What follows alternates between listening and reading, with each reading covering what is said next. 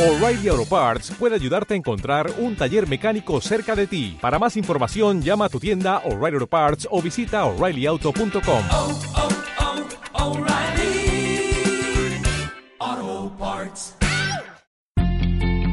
Si alguna vez te preguntaste cómo se elige un papa o por qué los sacramentos son siete, entonces estás en el lugar indicado. Yo soy Fran Orioli Y yo soy Manu y esto es Lo que hemos visto y oído.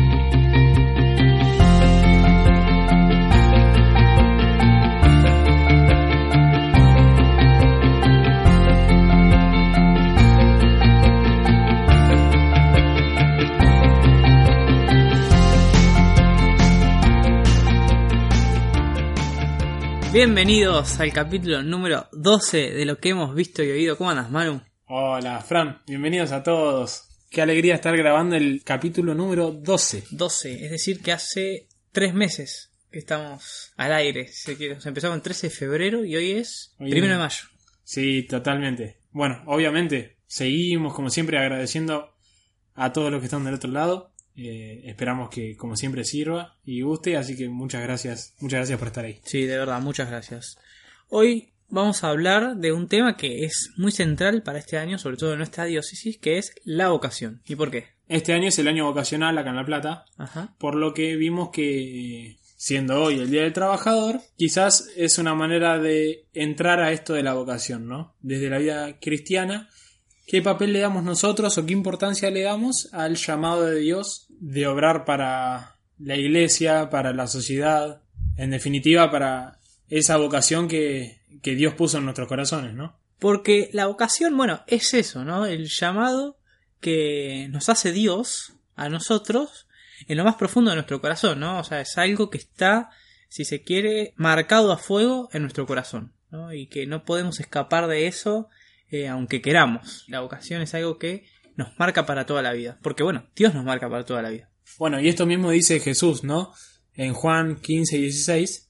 No son ustedes los que me eligieron a mí, sino yo el que los elegí a ustedes. Nosotros por ahí reaccionamos algunas veces en, eh, bueno, voy a hacer esto, voy, voy, voy, voy, voy. Y no es tanto qué voy a hacer yo, sino cuánto voy a aceptar a Dios que me está hablando. ¿Cómo voy a responder a esta misión que Dios me encomendó? No es tanto qué quiero hacer de mi vida. y cuánto puede hacer Dios y quiere hacer Dios en nuestra vida, ¿no? Porque en definitiva, lo que construimos, lo que hacemos, no es por nuestras propias fuerzas, sino porque Dios obra a través de nosotros.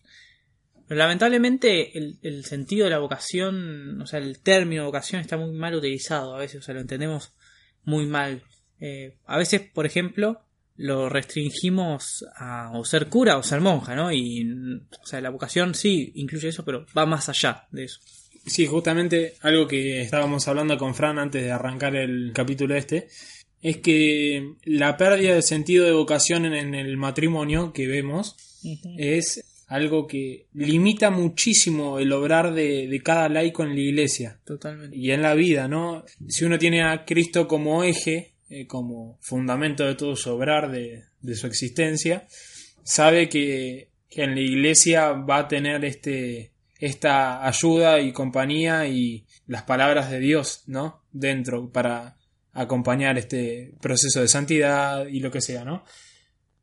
Entonces, el que nosotros no tengamos en cuenta y bien presentes que estamos llamados a la santidad siendo padre de familia, siendo abogado, arquitecto, psicólogo, Cura, todo. ahí Cura. también, sí. justamente, ¿no? Quizás el error está en ver al sacerdote como el que tiene una vocación. El único que tiene una vocación. Y ahí está el problema. Si nos ponemos a pensar que Dios al crearnos infunde en nosotros, en nuestro corazón, una vocación al amor, al ser, al ser cristiano y al hacer tal o cual tarea en el mundo, Claro.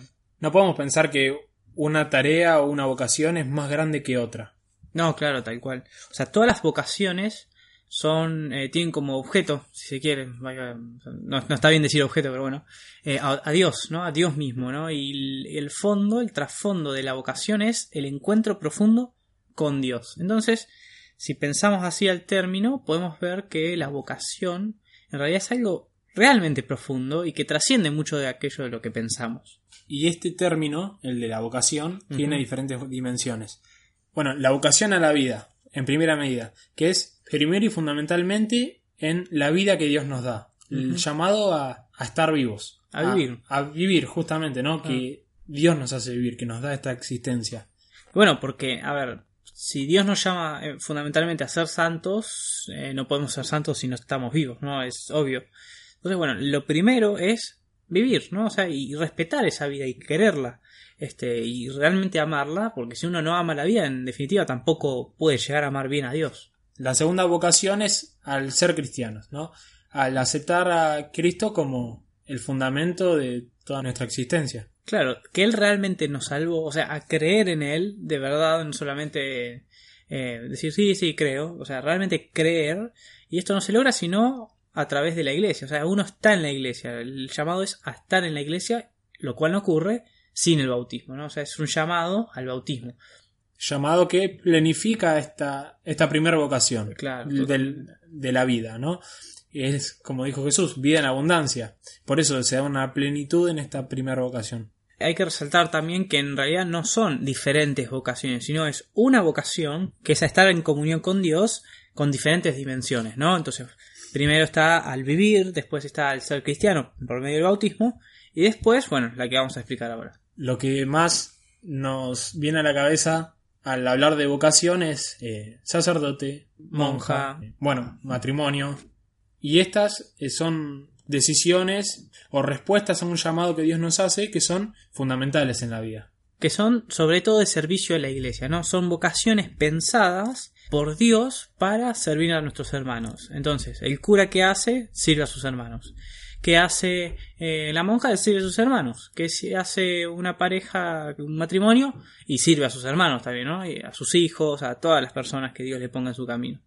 Lo central de todo esto es que ninguna vocación dentro de la iglesia está exenta de amor, ¿no? O sea, lo central de de las vocaciones es la perfección en el amor.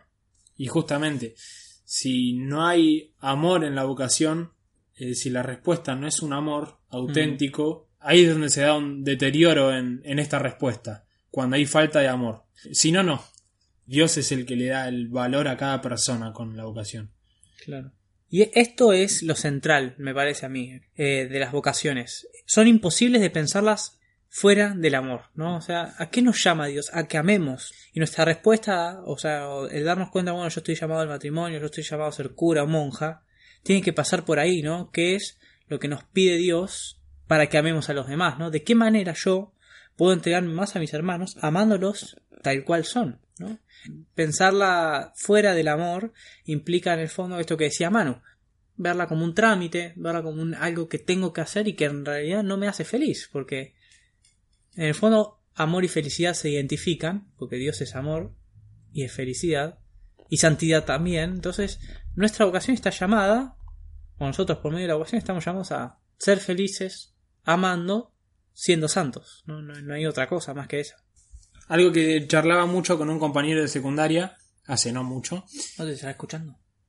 que, bueno, esperemos que sí, un Bueno, abrazo grande, igual no voy a decir el nombre por las dudas, que él me decía, la vocación al sacerdocio es más grande o más digna que la vocación al matrimonio, porque sos intermediario de Dios y los hombres, cosas que son muy ciertas, eh, pero no se puede entender esto como que en el sacerdocio hay una dignidad mayor No, claro. en cuanto a el amor que Dios nos tiene o al que nosotros podemos darle a Dios o a, o a lo- nuestros hermanos. Que eso en definitiva es lo que determina nuestra santidad. Entonces, si pensamos al sacerdocio como la forma más perfecta de amar y de ser amados por Dios, no podemos entender bien la santidad. De hecho, todos estamos llamados en igual medida al amor, en diferentes servicios, ¿no? Y esto es lo que hace a cada vocación tan rica, Claro. que sí. puede dar eh, el aporte que, que cada persona tiene en su corazón por medio de Dios y que no puede verse por debajo de otras vocaciones. A mí me parece que a veces caemos en el error de, pensar la vocación como algo externo a uno, ¿no? Y Que en definitiva no tiene nada que ver con mi felicidad. Porque si Dios eh, nos crea, ¿no? Y nos crea con una vocación, y esa, esa vocación es a la santidad y a la perfección en el amor, y Dios es amor, o sea, en el fondo nuestra vocación y respetar nuestra vocación implica ser lo más felices que podemos ser. Eh, y a veces o le tenemos miedo a lo que nos está pidiendo Dios, pero Dios dice, no, a ver, abrí tu corazón a escuchar y hacer como Samuel, que decía, bueno, habla Señor que tu siervo escucha. Estoy acá, escucho, vos hablame. ¿no? Y Dios habla, ¿no? A sus modos, a sus tiempos, habla. Y, no habla con otra condición y con, otra, con otro objetivo que el amor, ¿no? Para que nosotros reconozcamos ese amor y podamos servirlo de la manera más plena posible y podamos ser santos y por lo tanto felices. Y volviendo más a lo que nos es competente por ser el primero de mayo, queremos darle importancia al trabajo como la expresión de cada persona de cumplir o de dar un servicio a las personas que nos rodean, a cumplir obviamente la voluntad de Dios en nosotros, ¿no? Entonces, la importancia de el descubrir y el y entender el trabajo como lo que el mundo necesita, que hace falta, lo que yo puedo dar, que Dios me dio desde el momento que infundió nuestra vocación, con dones, con virtudes, es lo que nosotros tenemos que reflexionar y en los que nos tenemos que posicionar a la hora de decir, bueno, quiero esto para mi vida, quiero dedicarme a esto, ¿no? Por eso, bueno, nos parece un tema muy, muy largo, extenso y muy rico. Así que les prometemos que vamos a hacer todo un, un programa referido a esto, ¿no? O sea, al discernimiento vocacional en vista sí al trabajo, pero sobre todo al servicio a la iglesia, ¿no? Eh, o sea, ¿qué vocación puso Dios en mi corazón? A ser padre de familia, a ser madre de familia, a ser monja, a ser cura, laico, laica consagrada, ¿no? Bueno, algún día lo prometemos, vamos a hacer un, un programa referido explícitamente a esto, ¿no? Tips para hacer un buen discernimiento vocacional. Primero, antes que todo, que nos olvidamos, feliz día del trabajador a todos los que trabajan. Sí, sí. Feliz día, Manu. Feliz día, Fran. Gracias. Bueno, muy feliz día del trabajador a todos y nos despedimos nomás.